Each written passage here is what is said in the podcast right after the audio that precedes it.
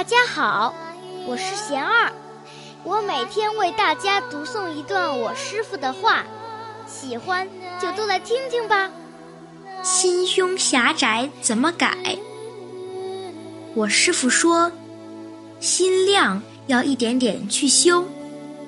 一个比较好的方法，就是去承担公众事务，在一个小组里当小组长，在一个班里做班长，或者在一个团体里去为大家服务。慢慢学着多考虑众人，少考虑自己，学着从不同角度来看待一件事，体会不同人的需求。